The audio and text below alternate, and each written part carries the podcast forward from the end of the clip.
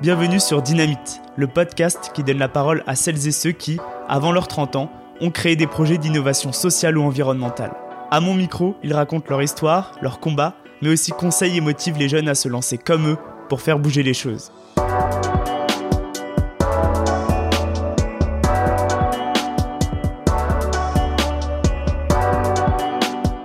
Aujourd'hui, c'est un épisode un peu particulier puisqu'il s'inscrit dans le cadre du podcaston. À l'image du The Event, le podcaston c'est un événement où pendant une semaine, plus de 380 podcasteurs se mobilisent pour mettre en lumière une association de leur choix et lever des fonds pour celle-ci. Alors de mon côté, j'ai choisi l'aventure de Rima Hassan avec l'Observatoire des camps de réfugiés. D'origine palestinienne, Rima est née dans le camp de Neyrab en Syrie. Elle arrive en France à l'âge de 10 ans, fait des études en droit international et lors d'un échange universitaire au Liban, elle visite des camps de réfugiés. À ce moment-là, face à l'injustice de cette situation, elle décide de se mettre en action. Elle dit d'ailleurs durant l'interview Pour se mettre en action, on a besoin d'un déclic, et c'est cette colère qui a été un déclic pour moi. En parallèle de son poste de rapporteur à la Cour nationale du droit d'asile, elle fonde l'Observatoire des camps de réfugiés, une ONG qui agit de façon indépendante pour informer, enquêter et sensibiliser sur la gestion des camps de réfugiés, de déplacés, de migrants dans le monde. C'est un combat permanent et un projet d'utilité publique car nos sociétés devront gérer plus de 250 millions de déplacés climatiques en 2050. Je compte vraiment sur vous pour soutenir ce projet un maximum et je vous explique comment faire à la fin de l'épisode. Merci Rima et bonne écoute.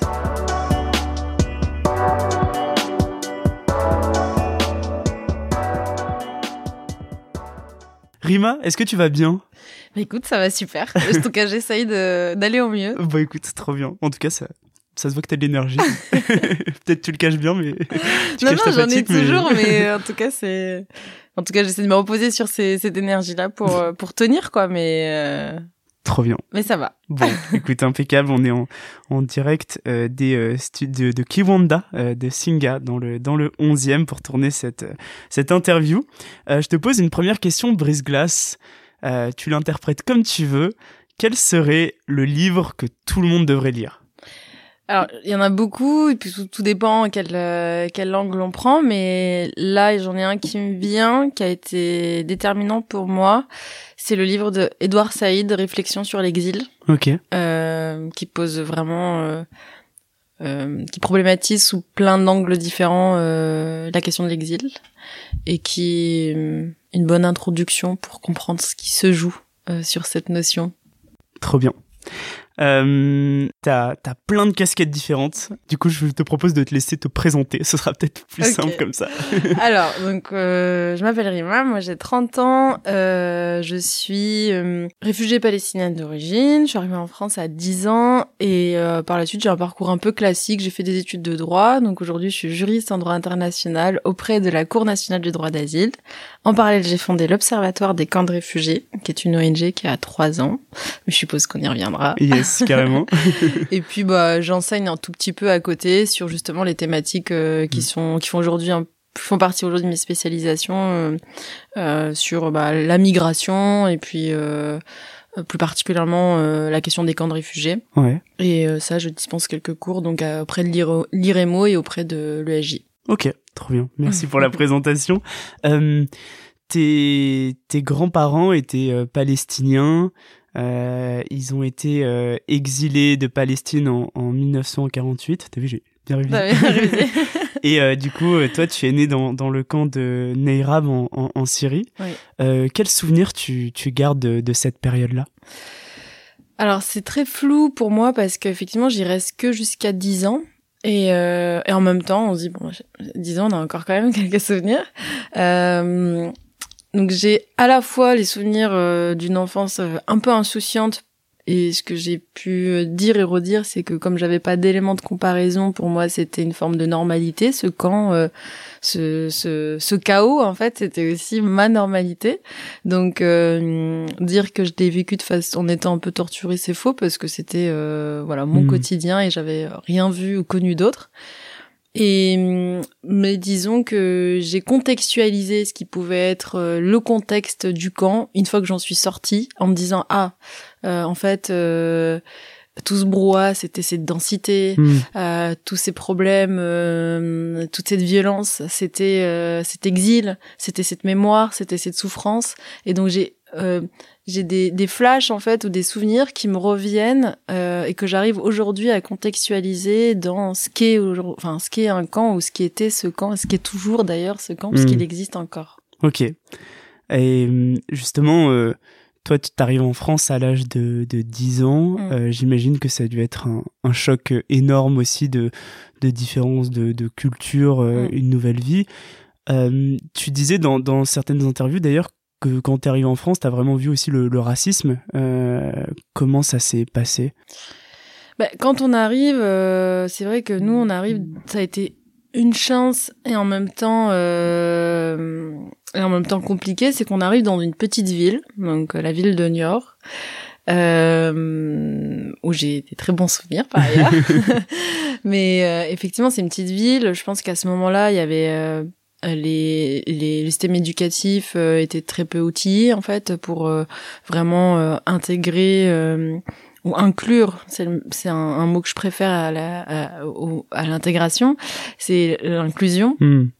Euh, des personnes qui sont justement euh, euh, exilées, réfugiées et euh, il y a ça a été très brutal pour nous parce que on... enfin moi j'ai le souvenir de d'un vraiment de, de quelque chose d'assez brutal entre euh, le passage du camp en France. Donc on le fait en avion hein, bien sûr. Euh, à ce moment-là euh, on a les autorisations pour faire le regroupement familial pour rejoindre notre mère. Et donc c'est assez brutal. Et cette brutalité là ce choc va s'accentuer effectivement pour moi au moment où je suis scolarisée euh, puisque comme je le disais il y a très peu d'accompagnement en fait euh, et j'ai le souvenir voilà d'être euh, au fond de la classe euh, avec mes deux frères dans un premier temps et ensuite on est séparés parce qu'on n'a pas les on a quelques années d'écart. Et très très peu de en fait j'ai pas de référent quoi. J'ai pas de référent et et je comprends plus tard que ce choc il s'est répercuté sur moi avec sur quelque chose de très important qui est la langue j'arrête à ce moment-là de parler quasiment l'arabe. Mm. et je suis presque je- bah, en tout cas je le comprends comme ça aujourd'hui. J'ai l'impression que j'ai dû un peu survivre Ouais, dans ce nouvel environnement. Et j'absorbe du coup cette langue euh, cette nouvelle langue qui est la langue française pour aussi survivre en classe pour comprendre ce qui se passe pour me faire une place. Et euh, et j'ai le souvenir que vraiment pendant des années je parle plus l'arabe euh, à la maison Ah oui, t'as as vraiment euh, tout arrêté euh, Ouais. à ce moment. je répondais tout le temps Ouais. en français euh, j'arrivais plus à parler quoi Hmm. Et, euh, et je pense que ça, c'est vraiment symptomatique du fait qu'il n'y a pas une transition euh, un peu douce où tu peux te dire ah bon je viens de sortir d'un d'un pays, d'un univers, d'une culture, et là je, je, je rentre tout doucement dans un Mhm. nouveau collectif, une nouvelle société, une nouvelle langue, des nouveaux codes. Et comme ça, ça s'est fait, comme ça, ça enfin, ce passage s'est fait de façon assez brutale et qu'en plus on n'a on n'a pas été accompagné dans, dans vraiment notre arrivée en France. Euh, bah ça, ça s'est répercuté euh, dans dans des dans des choses comme ça. Et puis après sur la question du racisme, bon, bah, c'est rien de nouveau malheureusement. Hmm, hmm. Mais voilà, je pense que c'est aussi lié au fait que c'était une petite ville qui avait peu de métissage, mixité à ce moment-là. Et donc, euh, j'ai le souvenir de quelques insultes, ce qui est assez dingue que je ne comprenais pas en fait. Donc en plus, c'est une double violence parce que quand on est victime de racisme ou de discrimination, Mm. c'est une première violence, mais si on peut se défendre, on arrive à, Ouais, à équilibrer à un peu. rééquilibrer Ouais. un peu. Et là, tu peux pas. Là, Ouais. c'était une double violence parce que j'ai compris, j'ai compris bien plus tard euh, ce que voulait dire bougnoul, euh, Mm. enfin voilà, toutes ces insultes quoi. Donc euh, je les ai compris beaucoup plus tard et et, euh, et voilà. Donc j'en garde un, un- un souvenir, mais encore une fois, c'est de, de très beaux souvenirs à Niort aussi et que ça n'a pas été que traumatique quoi. Et euh, justement, tu disais aussi que que d'un point de vue aussi recherche de ton identité, euh, ça avait mis du temps, euh, etc. Mm. Enfin, c'était quoi justement le l'impact que ça avait avant? Et comment ça s'est passé au moment où tu t'es t'as commencé un peu à enquêter sur ta vie, enfin sur tes origines? Mm. Euh, là-dessus. Mais je pense que pour moi, ça c'est arrivé très tôt parce que hum, il y a une question évidente qui revient quand on est euh, exilé euh, quelque part. C'est euh, tu viens d'où? Hmm. tu vois? Et ça, bon, en plus, voilà, je veux dire, ça se voit, quoi, qu'on a peut avoir des origines, etc. Enfin, le nom, euh, mon visage, mes traits, enfin, donc c'est une question qui est, qui est, qui est, vraiment innocente et en plus qui, qui peut être saine dans les rencontres. Il n'y a pas mmh. forcément. Euh, et donc, quand on, je, je dirais que j'ai commencé à me poser la question quand on a commencé à me poser la question. Ok. Tu vois, un truc de, Ok, bon, on commence à me poser euh, d'où je viens, donc euh, il va peut-être falloir que moi aussi je creuse vraiment euh, d'où je viens. Et je pense que j'ai commencé à creuser, voilà, dans cette période de l'adolescence où on a tous aussi besoin un peu de se trouver, de, de s'affirmer, et ça s'est fait progressivement à partir de cet âge-là. Et je vais dire et conclure sur le fait que je n'ai pas fini de hmm. creuser parce que l'exil, c'est pas, euh, en tout cas moi je le vis comme ça. Pour moi, c'est pas juste le fait de migrer, c'est c'est comment on vit tous les jours en exil. Et par exemple, moi je me suis demandé récemment quand est-ce que je me suis euh, présentée comme française? Ou que ou, hmm. ou, ou, quand est-ce que je vais me dire euh, j'aurais peut-être besoin de me présenter que comme française? Ouais. Est-ce qu'un jour, j'aurais hmm. besoin d'arrêter de me définir comme réfugiée palestinienne, etc. Et en fait, c'est un process euh, qui est pour moi encore euh, en cours. Et euh, et puis bah c'est très bien aussi euh, de le vivre comme quelque chose qui est toujours euh, mouvant, euh, qui est en nous quoi. Et moi l'exil c'est j'ai un rapport à, à cette notion là qui est quelque chose qui est vivant, qui est pas juste le fait de migrer ou le fait de ou un statut quoi. C'est vraiment quelque chose qu'on vit et qui met du temps. C'est un processus quoi. Donc j'ai pas fini de me poser mm. des questions sur mon identité. et euh, oui, c'est vrai qu'on le voit d'ailleurs dans ton parcours. Euh, très vite, euh, tu aussi tu, tu, choisis des formations sur le droit international, etc. Est-ce que finalement, enfin, ça a été, j'ai l'impression, hein, d'un point de vue extérieur, que c'est vraiment une vocation de mettre la lumière aussi sur ce, ces parcours, ces destins-là. Est-ce que c'est aussi un, enfin est-ce qu'avant tout, tu penses que c'est un combat personnel aussi que tu, mm. t'incarnes à travers toutes tes actions? Alors pour moi, euh, il y a eu, je pense, une démarche un peu de me dire, euh, est-ce qu'effectivement c'est une vocation? Euh, Pour moi, la vocation, elle se joue dès lors que on a l'impression d'avoir trouvé une cause qu'on veut incarner et qu'on veut élargir à quelque chose de plus grand que soi. Parce que euh, par exemple, si pour moi c'était un combat très personnel, j'aurais pu, et, je pense que je me suis posé la question, de créer peut-être quelque chose propre au camp palestinien, qui en plus ont une spécificité, qui ont, enfin, il y a matière à faire. Hmm. il y a 58 camps de réfugiés palestiniens, il y a vraiment matière à faire. Et, et quand euh, m'est venue la question de qu'est-ce que je fais de la question de mon parcours qui est lié à un camp de réfugiés sur plusieurs générations. C'est-à-dire que nous, euh, je pense que c'est la plus grosse plaie que j'ai sur cet exil, c'est que en plus euh, de la question du déracinement, de tout ça, des questions d'injustice, pour moi, il a fallu accepter euh, ce qui est un peu ce que je vis comme une humiliation qui est celle que ma famille, en fait, sur plusieurs générations, n'a jamais été intégrée dans un collectif, euh, une société, un pays, et que, en fait, euh, quand je remonte à ces générations-là, ce sont des générations qui ont été euh, bah, limitées à ce camp, quoi. Et donc, donc bon, il, à un moment donné, je, je, me suis dit, qu'est-ce que je fais de de ça? Et comment je peux pour moi, je pense pas que j'ai voulu en faire spécifiquement une vocation, mais c'est de dire euh, comment je, je, peux l'incarner, mais dans quelque chose de plus grand que moi. Hmm. Parce que j'aurais pu encore une fois faire quelque chose vraiment propre aux réfugiés palestiniens, et puis bah, pas vouloir élargir et me dire euh, je me sens pas concernée par les camps en Europe, par les camps en Afrique, par les camps dans d'autres régions. Mais hum, et je pense que ce qui m'a beaucoup aidé et enfin euh, motivé, c'est c'est de me dire que j'étais pas seule en fait dans dans ça et que malheureusement euh, il y a énormément de populations qui vivent aussi cet exil dans les camps et que c'était important pour moi de me dire euh, que je pouvais à travers ce parcours poser aussi un regard sur ces autres réalités. Mmh. Pour moi, j'ai embrassé en fait avec l'observatoire euh, une communauté euh, qui est oubliée dans la question de l'exil, qui est celle des encampés, qui sont les réfugiés qui vivent, naissent, euh, évoluent dans des lieux qui sont invisibilisés, qui sont peu connus et, et dans lesquels on souffre d'une chose, l'attente. Hmm. Donc voilà, du coup, c'est hum, ça s'est fait de façon assez évidente. Euh, je parle euh, peut-être pas, euh, je sais pas, j'ai pas la prétention de dire que c'était ma, que c'est ma vocation, ou en tout cas que je l'ai pensé comme ça. Mais il y a, y a, quelque chose qui s'est fait euh, de façon très évidente et le déclic s'est joué au Liban euh, pour moi quand j'y suis retournée pour, euh, quand je suis pas retournée, mais que je suis allée. Hmm. C'est la première fois, j'y suis allée pour mes études. Ouais. Et je, première chose que je fais, c'est qu'effectivement je visite des camps de réfugiés. On est en pleine crise syrienne. Il y a des camps de réfugiés palestiniens, des camps de réfugiés syriens.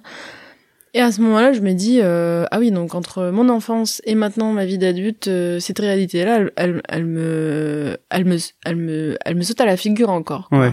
Et donc je me dis c'est, il faut en faire quelque chose et je pense que la graine a, a, a été semée à ce moment-là et et puis bah je l'ai récupéré quelques années plus tard euh, quand j'ai été diplômée. Mais ouais, c'est ça, c'était en, en, transition euh, scolaire, je crois, c'était ça, enfin c'était en J'étais en échange en pour échange, un master. Ouais. ouais.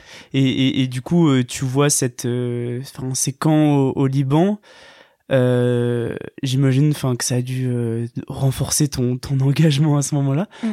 Comment justement t'as pensé à t'engager? Par quelle euh, action? Quand euh, justement tu as cette réalité là euh, au Liban et que tu vois tout ça et euh, et justement quand tu rentres en France comment tu te dis bah quelles actions moi à mon échelle je pourrais mettre en place? Moi je vais dire quelque chose qui est peut-être pas habituel mais je pense qu'il faut rester vrai. Moi ce qui a été moteur c'est la colère. Mm. tu vois? Mm. l'injustice.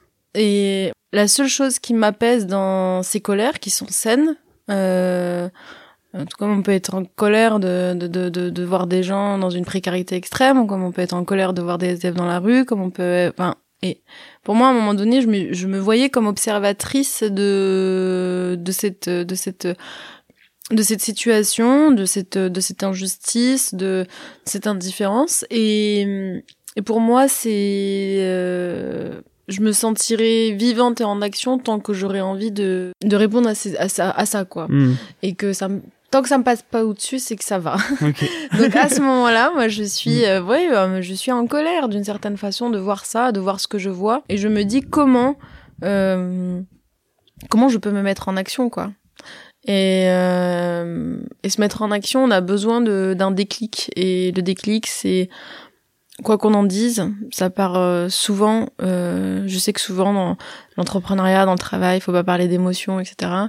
Euh, pour moi, c'est à l'inverse très important. Et c'est l'émotion qui, qui est un déclic. Quoi. Mm.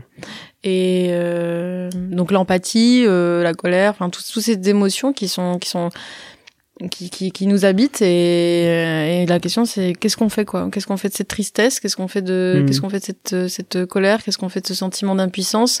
Euh, et c'est c'est ça moi qui me met à un moment en, en action c'est que j'ai tout ce constat toutes ces informations qui sont vraiment sous mes yeux et je suis très frustrée très tu vois euh, et je me dis comment comment je récupère tout ça pour en faire quelque chose Ouais, ok. Et euh, si on revient juste un peu au, au problème, euh, aujourd'hui on a euh, 80 millions de personnes qui sont euh, déracinées euh, à Ouais. peu près. Euh, parmi elles, il y a des personnes qui sont déplacées, donc ça c'est quand euh, elles bougent dans le pays, et puis d'autres personnes exilées. Euh, potentiellement 2050, si on aura le double. Mm.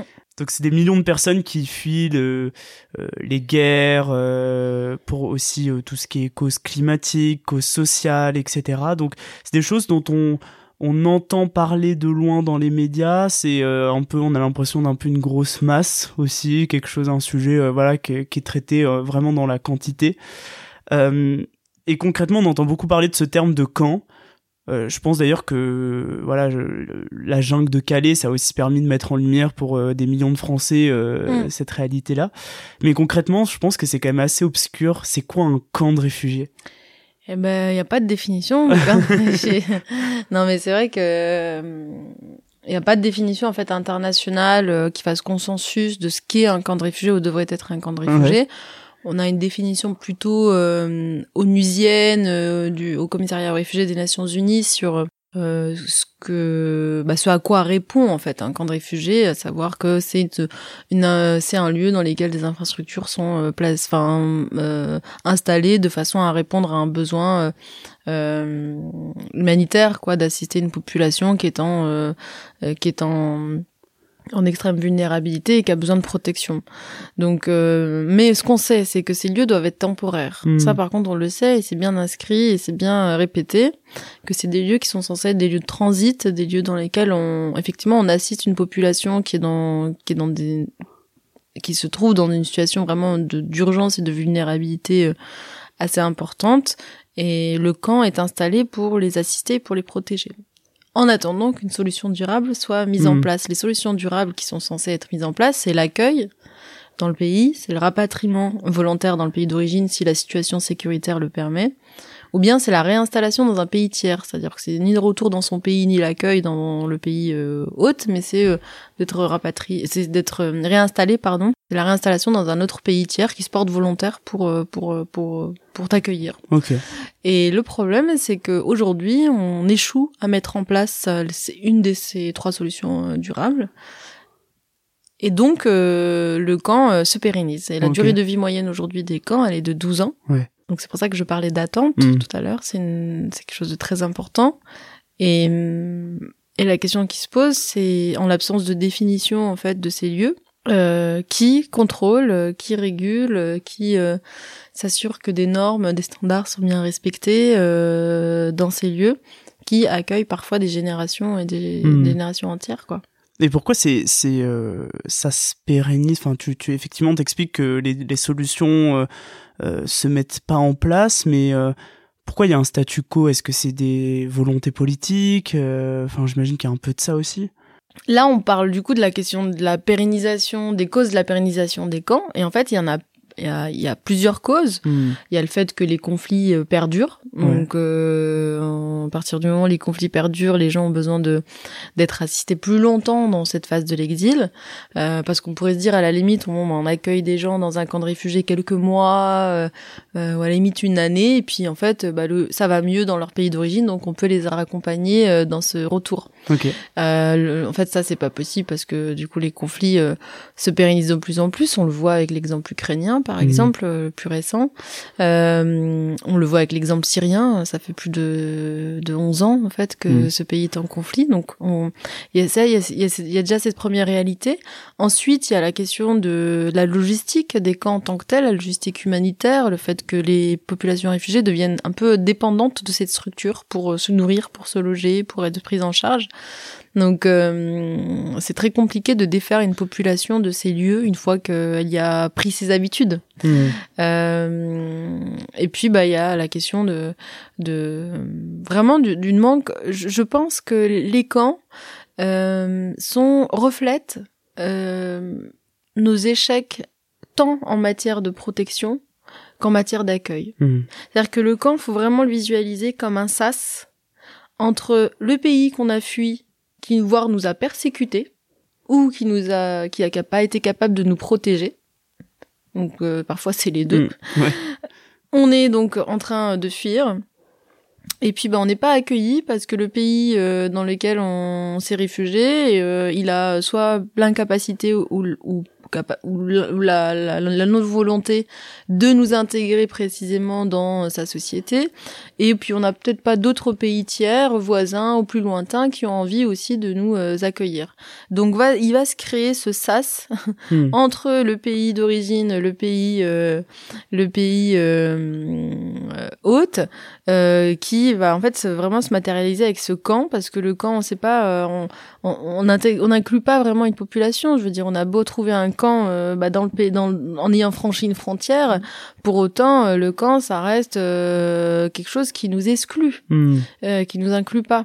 Et donc, faut vraiment voir ce ce lieu comme pour moi comme étant le reflet des échecs des politiques à la fois en matière de protection des populations mais aussi en matière de d'accueil hmm. et c'est un échec global international et total quoi parce que c'est 30% des réfugiés qui vivent dans des camps aujourd'hui, 50% des déplacés internes. Hmm. Ouais, c'est terrible.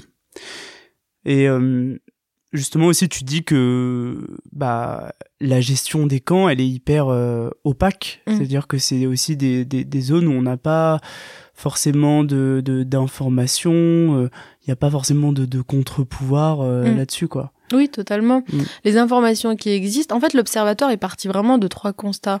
Euh, c'est- C'est c'est- c'est- c'est important de le dire. Euh, Il y a un manque d'informations déjà sur la question de l'encampement. C'est-à-dire qu'on a aujourd'hui, je suis incapable de te dire combien de camps sont installés à travers le monde. Et ça, Mhm. c'est pas normal. Ça, c'est pas normal. Euh, donc, il n'y a pas de recensement à l'échelle globale de ce phénomène de l'encampement. Deuxièmement, les informations qui existent sur les camps proviennent des acteurs qui gèrent ces camps. Or, aujourd'hui, on a tous euh, à cœur d'avoir euh, des sources euh, indépendantes, euh, transparentes sur toutes les questions qui peuvent nous intéresser. Euh, on n'a pas ça sur les camps. Donc ça c'est le deuxième constat. Troisième constat, c'est cette durée de vie et donc le fait qu'il y a une euh, des conséquences très importantes en fait dans la pérennisation des camps. Donc euh, l'objet c'est vraiment de se saisir de ces trois constats et de se dire euh, comment est-ce qu'on peut euh, y répondre et comment est-ce qu'on peut changer la donne précisément parce que le nombre de personnes réfugiées exilées dans euh, dans dans dans 25 ans Ouais. va être euh, le double voire le triple et que on a besoin de se préparer euh, à à ces réalités. et toi du coup tu as ces trois constats. Donc c'est ce qui euh, fait que du coup tu tu lances l'observatoire des camps réfugiés. On dira euh, OCR euh, pour, pour la suite. Euh, donc comment comment t'as eu l'idée parce que t'as ces constats mais comment t'as eu l'idée de lancer un observatoire? Parce que je crois qu'au début d'ailleurs tu te lances dans une thèse et Ouais. euh, et après euh, Ouais. t'arrêtes ta thèse et tu lances observatoire Oui. Comment ça s'est passé? Ouais, alors c'est ça, c'est que déjà il y a ce voyage au Liban, Ouais. etc. Donc là plutôt, euh, je suis plutôt dans l'émotion sur cette période-là, ce que je disais tout à l'heure, vraiment un peu de sentiment d'impuissance, un peu de colère et de me dire, euh, Oh, je suis, c'est- une montagne en fait de de, de, de problèmes. comment je, je- comment je peux trouver des solutions? Et donc bah la première étape c'est de me dire, euh, j'aimerais me spécialiser sur ces questions. Donc je fais ce, ce master en droit international et je poursuis ensuite sur un projet doctoral euh, où euh, pendant deux ans je tâtonne la question du droit applicable dans les camps. Et je m'épanouis pas trop dans la- le travail de recherche en tant que tel. Et puis surtout j'ai pas du tout vocation à faire une carrière académique. Euh, moi ce que je veux c'est dénouer quoi des- dénouer ce problème que je, je trouve vraiment insoluble et, hum, et j'arrive à ces trois constats effectivement de manque d'information manque de transparence durée de vie des camps alors que c'est une, c'est une solution qui est prévue dans aucun texte quoi euh, et donc, bah, me vient l'idée de créer un, une ONG. À ce moment-là, je sais pas du tout que c'est un observatoire. je me souviens avoir testé une dizaine de noms. euh, euh, voilà, donc euh, heureusement pour moi, j'ai été euh, bien conseillée dans mon entourage euh, pour écarter les mauvaises idées. Euh, très important quand on entreprend d'ailleurs. C'est franchement l'en- l'entourage fait fait beaucoup. Euh, et donc, bah, à ce moment-là, je j'avance petit à petit sur effectivement le le projet, sur euh, la structuration. Et ce qui était très important pour moi, euh, c'était d'avoir une vision, d'avoir une vision dans le sens euh, euh, pas quelque chose. euh, une vision, c'est hum, c'est me dire euh, si je monte un projet, je dépose les statuts dans trois ou cinq euh, mois. En préparant ce projet, j'ai besoin de savoir où je vais dans cinq ans Hmm. je le fais pas à- avec des projections à un an. Je le fais avec, en tout cas, je m'étais posé cette exigence. Et, euh, et, voilà, j'espère qu'on est sur la bonne voie. Là, on est, euh, on a bouclé la troisième année, on a commencé la quatrième, et pour le moment, on est plus ou moins sur ces projections qu'on a eues depuis le début. Ok, trop bien. Et du coup, euh, si on vient un peu sur les, les trois missions Mm. euh, de, de l'OCR, est-ce que tu peux nous les, les présenter? Oui. Donc euh, l'observatoire, donc c'est structuré effectivement autour de, de de cette volonté de répondre à, aux- à ces trois constats. Donc le- la première mission de l'observatoire consiste à recenser et étudier les camps. Donc c'est le pôle étude et recensement des camps. Euh, donc l'objet c'est vraiment que l'OCR soit une référence pour informer sur euh, euh, bah, le nombre de camps de réfugiés, leur type, où ils sont installés et quelles sont les informations qu'on peut communiquer sur ces camps. Donc c'est une mission vraiment d'information. Hmm. le deuxième mission de l'observatoire c'est celle qui est assurée, c'est le volet plutôt enquête, volet un peu investigation, enquête, contrôle. Hmm. Eh ben, c'est le c'est le pôle consultation mission terrain qui assure cette mission. Et là, on fait plutôt des rapports pays basés notamment sur des consultations de terrain. Et idéalement, on a besoin justement de plus en plus de fonds pour faire des enquêtes de hmm. terrain des sortes d'audits. Oui, c'est ça. C'est un peu ça, en hmm. partant vraiment de, de, standards, de bonnes pratiques, etc. Et de regarder où sont euh, tant euh, les défaillances, mais également les bonnes pratiques euh, qu'on peut qu'on peut euh, mettre en avant euh, dans les camps, des choses qui marchent, des programmes qui marchent, euh, des choses qui impactent directement la population des, des, réfugiés, mais tout en ayant aussi vraiment une approche de, de, de, de dénonciation aussi hein, des, des abus, etc.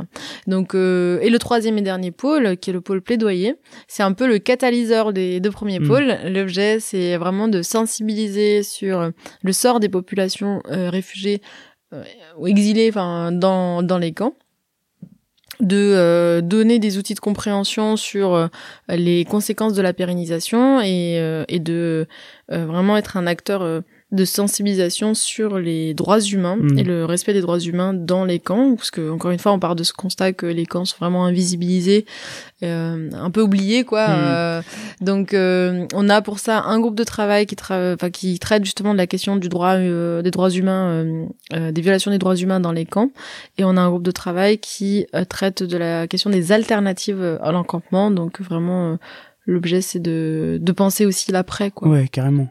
Et c'est hyper intéressant parce qu'on voit euh, la complémentarité de chaque action. On se rend compte que bah, justement, vu qu'on a vraiment parlé du problème avant, il manque un peu ce contre-pouvoir dans, dans les camps. Mm. Euh, mais le chantier au tout début, il est colossal. Mm. à ce moment-là, enfin, t'es euh, justement, tu tu t'arrêtes ta thèse, tu t'as envie d'être dans l'action, t'es jeune. comment comment ça se passe le lancement? Compliqué. non, mais très compliqué, je pense. En fait, je sais pas parce que euh, quand j'y repense, je me dis mais faut vraiment être euh, barjot quoi pour faire euh, enfin tu vois pour faire les trucs comme comme comme on les fait comme ça des fois en quelques mois mais je pense qu'on est pris par une sorte d'euphorie un peu euh, mhm. quand on a quand on est convaincu qu'il y a quelque chose à faire euh, sur un sujet après quelle que soit la forme la, forme que ça peut prendre ça peut être voilà, on peut entreprendre dans les entreprises, dans les associations, dans, enfin, peu importe, mais je pense que cette démarche de vouloir euh, se mettre en action et d'être acteur de quelque chose, on est pris dans une sorte d'euphorie, quoi. Et, euh, et donc, on a euh, une énergie folle. Enfin, moi, je, je, j'ai déployé une énergie, euh, je sais pas où je l'ai trouvée, parce que je n'arrive pas à la retrouver, d'ailleurs, cette énergie. Mais les premiers mois, ça a été assez dingue, oui, mm. parce que c'est, on est partout, on est, on a l'impression que vraiment, on est attentif. Euh, en fait, on éponge tout, quoi, hmm. toutes les informations, toutes les, enfin tous les conseils, etc. Et et on gravite que autour de, de son projet et de son idée. Enfin, à un moment donné, il faut aussi dire que c'est beaucoup de sacrifices. Euh, donc ça a été un peu compliqué, je pense, mais euh, très j'étais dans une, bulle vraiment enfin je pense que je me sentais aussi on sent aussi habité d'une force euh, je pense tu vois on, est on se sent très faible vulnérable parce qu'on se dit mais oh, ça peut se casser la gueule puis mm. ça se trouve euh, puis surtout quand on est confronté à des gens qui n'y croient absolument pas alors ça ça faut s'y préparer quoi tu mm. vois mais mais on en a toujours des gens qui qui n'y croient pas et mais donc on est à la fois très fort très vulnérable en même temps je pense mm. que le début de l'entrepreneuriat c'est vraiment ça c'est et en plus, j'imagine, enfin, euh, ce qui a dû être quand même satisfaisant. Tu parlais de ton énergie, mais c'est que euh, là, t'es dans l'action concrète, quoi. Et ça, je pense que ça a quand même dû être, enfin, ça a dû faire du bien aussi de se dire, euh, ça y est, quoi, je lance vraiment quelque chose de très terrain, quoi. Oui.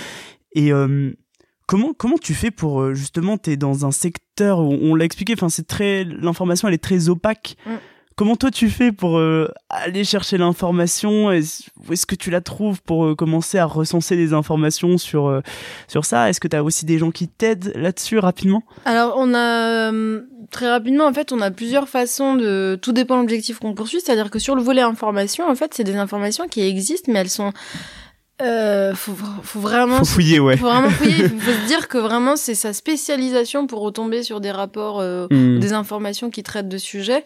Nous l'idée c'est vraiment de produire ces, ces, ces, ces, présentations de ces camps à, à monsieur madame tout le monde quoi qui ne connaissent pas le haut commissariat aux réfugiés des Nations Unies qui ne connaissent pas les instances onusiennes qui peuvent publier sur ces questions les ONG internationales qui peuvent publier sur ces questions. C'est vraiment de de faire euh, d'inclure la question des camps dans le débat général sur les questions de migration et de hmm. dire euh, il faut vraiment l'inclure.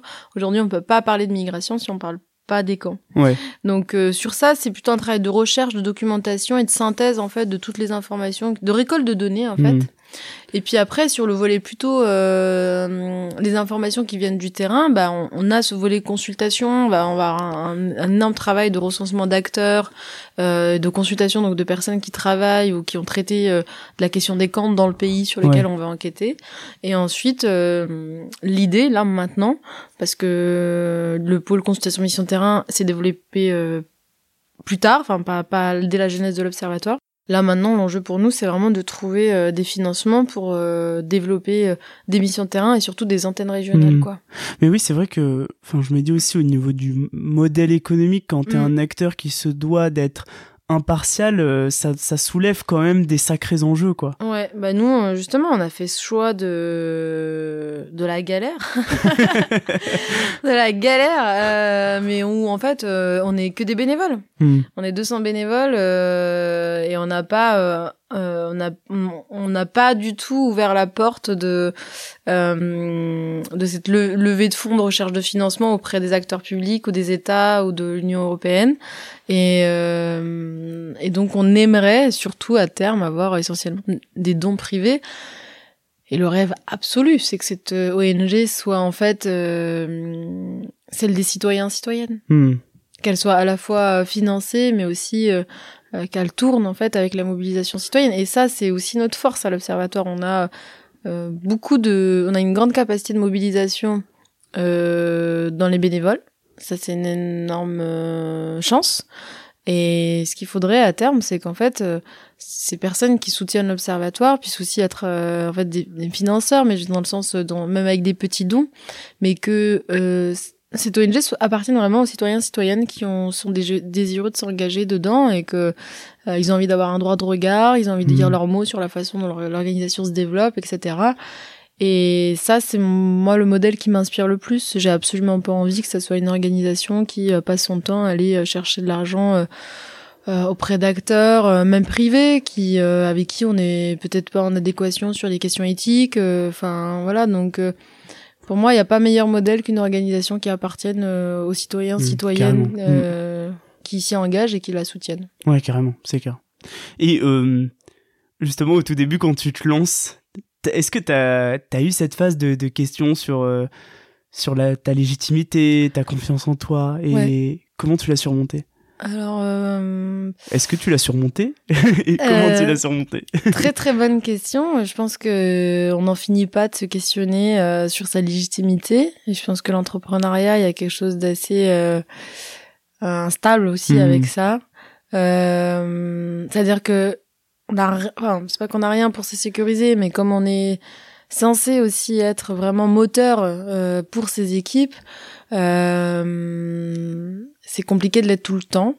Et c'est compliqué de se sentir à la hauteur euh, tout le temps. Et surtout que hum, quand on est à la tête d'un projet de cette ampleur, euh, on, on doit plus ou moins apprendre à tout faire euh, rapidement, euh, bien manager, mmh. bien euh, structurer une organisation, euh, savoir donner euh, les bons outils aux bonnes équipes. Enfin, il y a un truc vraiment de de de il faut être capable de répondre à tout le monde mmh.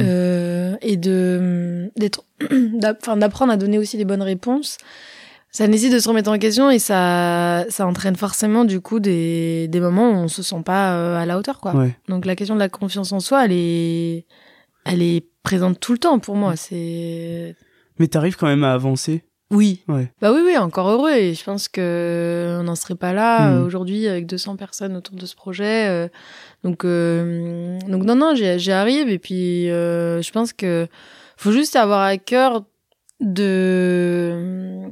Je pense qu'il faut être honnête avec soi-même. Ouais. Il faut reconnaître où sont ses atouts et où sont ses failles dans un projet. Et on peut pas être euh, au top de toutes les compétences, de toutes les qualités humaines, parce Mhm. que ça compte tout autant en fait les qualités humaines, et de se dire euh, où sont mes failles et sur quoi est-ce que je dois travailler pour être un, pour être meilleur. C'est super intéressant. Et du coup, est-ce qu'il y a eu des choses où tu t'es découverte, que- enfin des atouts que t'as as Mm. pu découvrir? Et est-ce qu'il y a eu des des difficultés que auxquelles t'avais pas pensé quand euh, tu t'es lancé dans cette aventure? Bah euh, sur des choses, euh, bah, c'est trop compliqué de se jeter des fleurs comme ça. Vas-y, mais-. Non, mais parce qu'en plus, c'est pas à moi de le dire, c'est aux gens avec qui je travaille, parce que puis en plus, je pense que c'est, il y a des moments où je suis absolument pas à la hauteur de ce que je voudrais être, euh, euh, mais j'espère en tout cas avoir appris avec ce projet à, d'une certaine façon, euh, pas manager euh, dans le sens euh, donner des consignes, euh, dire aux gens quoi faire, mais euh, manager dans le sens où ça consiste à embarquer des gens Hmm. quelque part dans un projet et et humainement ça c'est quelque chose qui demande pour moi euh, vraiment une fusion entre euh, des qualités humaines d'ouverture etc euh, mais aussi des, des, des, des compétences euh, managériales quoi Mm. et on peut pas faire du management euh, froid quoi dans Mm. des projets comme ça il faut il faut faut faut aimer les gens faut aimer les gens euh, dans un projet aussi tu vois qui mobilise que des bénévoles euh, ça ne marche pas si t'arrives pas à les embarquer aussi sur un terrain euh, qui est aussi vraiment euh, humain quoi enfin Carrément. Et donc j'espère avoir appris à faire euh, ça, à vraiment euh, mobiliser des gens, les rassembler euh, et en faire une force. Euh, et après, j'ai euh, les sur les failles. Alors là, euh, j'ai vu, euh, je sais que je, je déteste l'aspect euh, où il faut capitaliser euh, sur l'aspect financier Hmm. d'un projet. Euh, moi, je suis partie d'un projet un peu passion, quoi, tu vois, euh, sur une problématique qui me passionne. Bah, euh, au moment où il faut la structurer un peu comme on pourrait structurer une entreprise, euh, c'est compliqué, quoi. Hmm. Ouais. Et donc j'apprends en tout cas à, à me dire que maintenant il faut pas passer à cette étape, euh, cette étape-là. Enfin voilà, il faut, il faut, Mm. euh, faut, faut, qu'on- enfin, faut accepter qu'on n'est pas, euh, qu'on n'a pas toutes les compétences quand on monte un projet. Ouais. Et il faut être ok après avec l'idée de s'entourer par contre, et pas vouloir forcément tout faire tout le temps Ouais. et s'entourer et déléguer. C'est pas facile. Non, mais c'est très important. Oui, c'est vrai. Euh, quel est aujourd'hui l'impact de de l'OCR et est-ce que t'en es fier C'est une question hyper euh, qu'on me pose tout le temps parce que en fait l'impact de l'observatoire euh, nous on n'a pas vocation à sauver les gens c'est Mm. c'est triste comme ça de le dire mais on n'a pas vocation à sauver les gens qui sont dans les camps c'est pas notre métier de faire de l'humanitaire Hmm, notre hmm, mission c'est de mettre en avant euh, l'activité humanitaire enfin de mettre en avant de de de, de, de visibiliser euh, les populations qui vivent dans ces camps et de donner des outils de compréhension de l'activité humanitaire qui est menée dans ces euh, dans ces lieux. Donc euh, on n'a pas d'impact en tout cas pour le moment direct sur les populations qui vivent dans dans ces camps, ce serait mentir que dire l'inverse, de dire que bah, on a changé la donne. Mm. Non, on n'a pas changé la donne. En tout cas, pas avec trois ans d'activité. Mais c'est notre objectif. Notre objectif avec le vraiment le le pôle plaidoyer, le volet enquête, c'est vraiment de il faut transposer en fait d'une certaine façon euh, la méthodologie de l'observatoire à celle par exemple d'une organisation comme Amnesty International. hmm. De dire en fait nous notre mission c'est un travail d'observation, de documentation, de dénonciation. Quand nous on a fait ce travail-là, c'est à vous de vous en emparer, politique, gouvernement, humanitaire, citoyen, de façon à ce que la donne change. Ouais. Donc quand Amnesty International publie un rapport sur les violations des droits humains dans tel pays, Hmm. son impact, c'est que cette information soit diffusée, que cette information soit vulgarisée, Mm. que cette information soit à disposition de chacun et chacune, et que cette information soit ensuite utilisée pour avancer sur le terrain euh, d'un plus grand respect des droits humains dans le pays concerné. Et eh ben pour nous, c'est exactement la même chose, c'est exactement la même, euh, méthodologie. C'est de voilà faire tous ces constats, de les observer, d'enquêter dessus, d'apporter une expertise, et qu'ensuite on puisse changer la donne euh, dans les pays concernés où les camps où les camps ne sont pas toujours, euh, disons, aux normes des standards internationaux, etc. Ouais, c'est hyper intéressant la comparaison et, comme tu dis, effectivement, il y a, y a, cet enjeu de de, de placer euh, ce, ce, ce, constat, cette thématique aussi vraiment au cœur de, des discussions politiques, des mm. euh, discussions humanitaires, etc. Quels seraient les, les deux ou trois plus grands apprentissages que tu as eu de, de ces trois ans et demi d'aventure? Le premier, je dirais que hum, j'ai appris, en tout cas, euh, c'est quelque chose que je garde vraiment ancré en moi, qu'un projet, euh, quand on l'entreprend, il n'est pas viable parce qu'on y reste, il est viable quand il marche sans nous.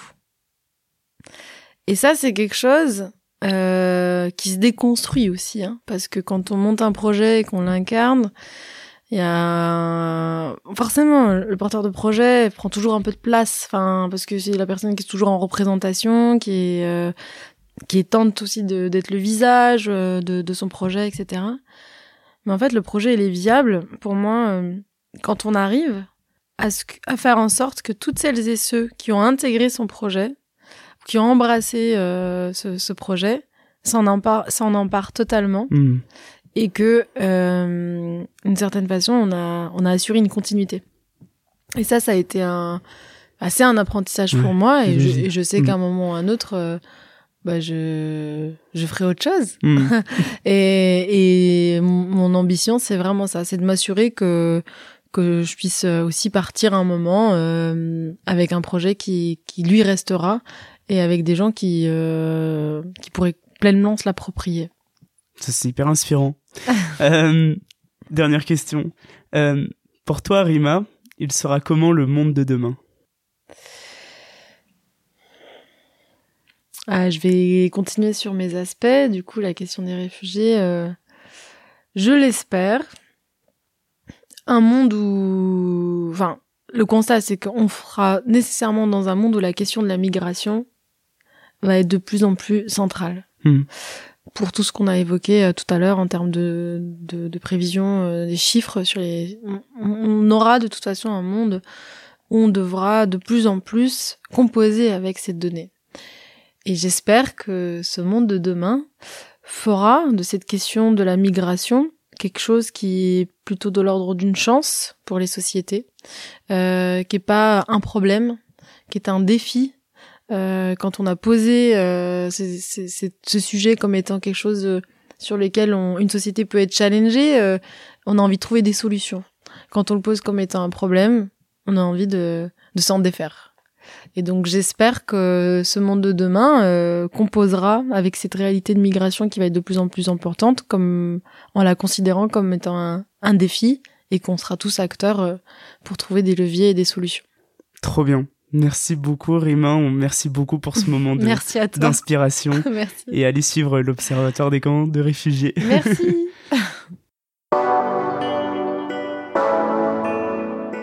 Ce qui m'a marqué durant cet épisode, c'est lorsque Rima dit que le déclic, ça a été cette colère, cette empathie, cette injustice ressentie lors de la visite des camps au Liban, et que le moyen d'y répondre, finalement, ça a été de se mettre en action et de fonder l'OCR.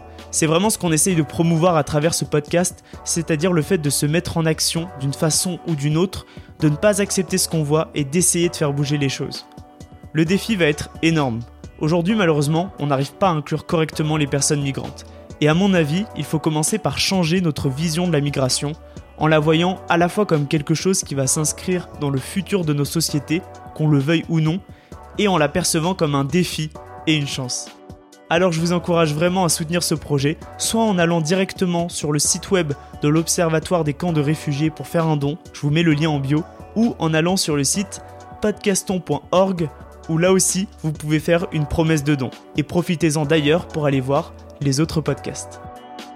Merci d'avoir écouté Dynamite. Si vous avez aimé cet épisode, n'hésitez surtout pas à mettre plein d'étoiles sur vos plateformes de podcast préférées à suivre Dynamite sur Instagram dynamite.podcast et en parler un maximum autour de vous. Vous pouvez également m'envoyer des messages pour me faire part de vos remarques ou de vos questions, ça m'aide vraiment à améliorer le projet. Je suis Jérôme Codias, créateur de Dynamite, un podcast engagé pour mettre en lumière d'autres modèles pour cette nouvelle génération afin d'imaginer une société plus juste et durable. Merci et à bientôt